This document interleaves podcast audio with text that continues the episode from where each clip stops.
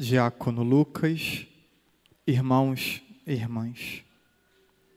Se ressuscitastes com Cristo, esforçai-vos por alcançar as coisas do alto.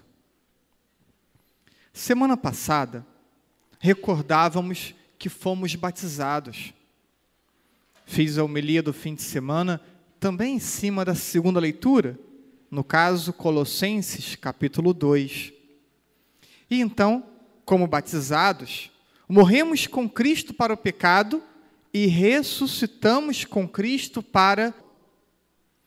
Tivemos a oportunidade, na semana passada, de renovarmos o nosso batismo, renunciando ao demônio, ao pecado e a tudo que causa divisão.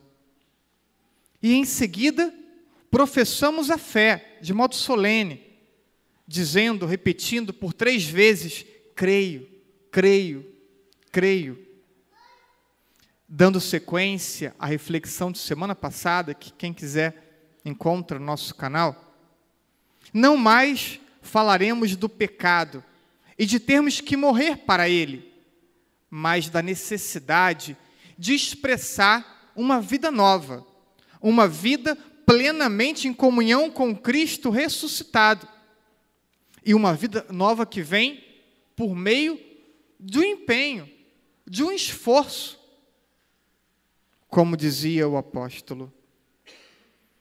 O texto paulino nos convida a aspirar realidades celestes e não terrestres, como parece que é, o nosso coração, o nosso olhar fica preso. O apóstolo fala ainda sobre a necessidade de termos que fazer esse esforço para focar nessas realidades celestes, que somos chamados a buscá-las. Não é de modo é, natural, parece que não é uma inclinação é, imediata que temos para as coisas de Deus. Como temos a concupiscência para as paixões e para o pecado.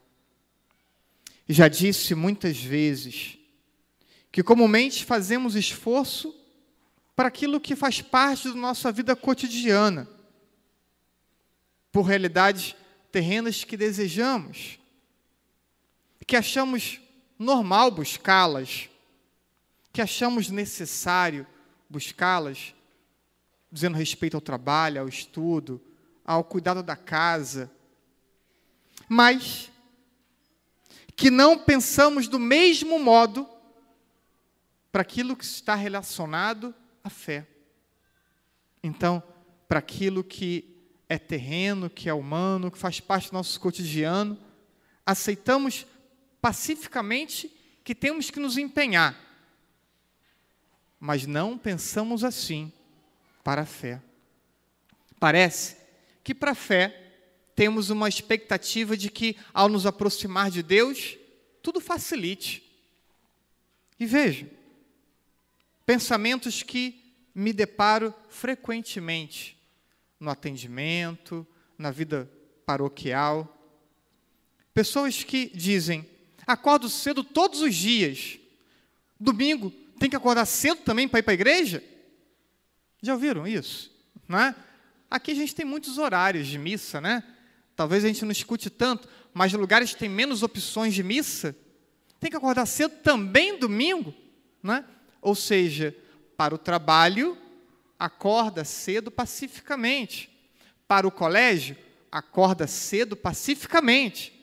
Mas para a igreja, não. Para a igreja, não. Para a fé, não. Passamos um terço ou um quarto de nossa vida estudando. É, mas achamos muito dois anos de catequese para as crianças. Pais reclama, dois anos de catequese, mas um terço da vida passa estudando. O adulto reclama, um ano de catecumenato, mas passou um terço, um quarto da vida estudando e não reclamou. Claro, muitos reclamam de ter que estudar, né? Mas digo, entende que é necessário mas não entende se necessário passar um ano para poder reforçar o que aprendeu como criança e receber o sacramento da crisma. Não aceitamos, e, e parece um tanto quanto óbvio, um professor sem diploma. Quem é que se orgulharia de dizer, ah, olha, lá no meu colégio, meu professor não tem diploma, né? não é graduado. O contrário, falando, meu professor tem mestrado, tem doutorado, tem. Né? Então, se vangloria disso. Né? Mas é, acha bobagem ter que ter o sacramento da crisma para ser padrinho. Né? Porque com a crisma se conclui a iniciação à fé católica. Né? Então, alguém que não é iniciado à fé católica plenamente não pode iniciar outra pessoa na fé, mas o professor não quer um professor sem diploma. Né? Então, vamos usando pesos e medidas bem diferentes quanto ao empenho, quanto ao esforço que somos chamados a fazer é por serviços pagos e pagos caros, porque no Brasil tudo é caro. Estamos acostumados a esperar dias, semanas para um técnico visitar a sua casa para fazer um reparo, para marcar um exame, né? Mesmo que no particular, não estou falando da rede pública, né? Mesmo no particular, temos que esperar. E já nos acostumamos com isso mas para um atendimento na igreja tem que ser imediato. Não se espera fila por um documento, uma certidão de batismo, que tem que ir lá manualmente, no livro antigo, e fazer uma busca, e as pessoas às vezes dão datas erradas, e todos os registros. Depois é, é confeccionar o documento, o padre assinar, se pede lá 10, 15 dias, acha muito mas se espera muito mais por serviços que pagamos para serem feitos. Para um show, um evento, se paga o ingresso, a locomoção e a alimentação cara.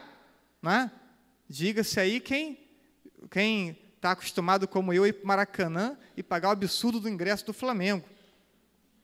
E ainda, é, além de tudo ser caro, o tempo de antecedência que vamos, que esperamos, engarrafamento.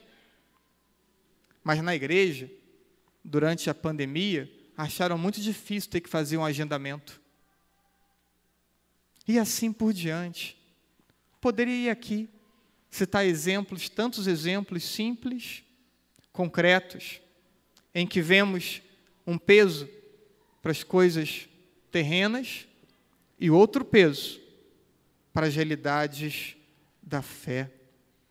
Então, é, é isso. Queremos um caminho facilitado. Temos uma propensão de não nos esforçarmos para a vida religiosa. Queremos uma vida religiosa sem esforço. Isso está implícito na cabeça de muitos.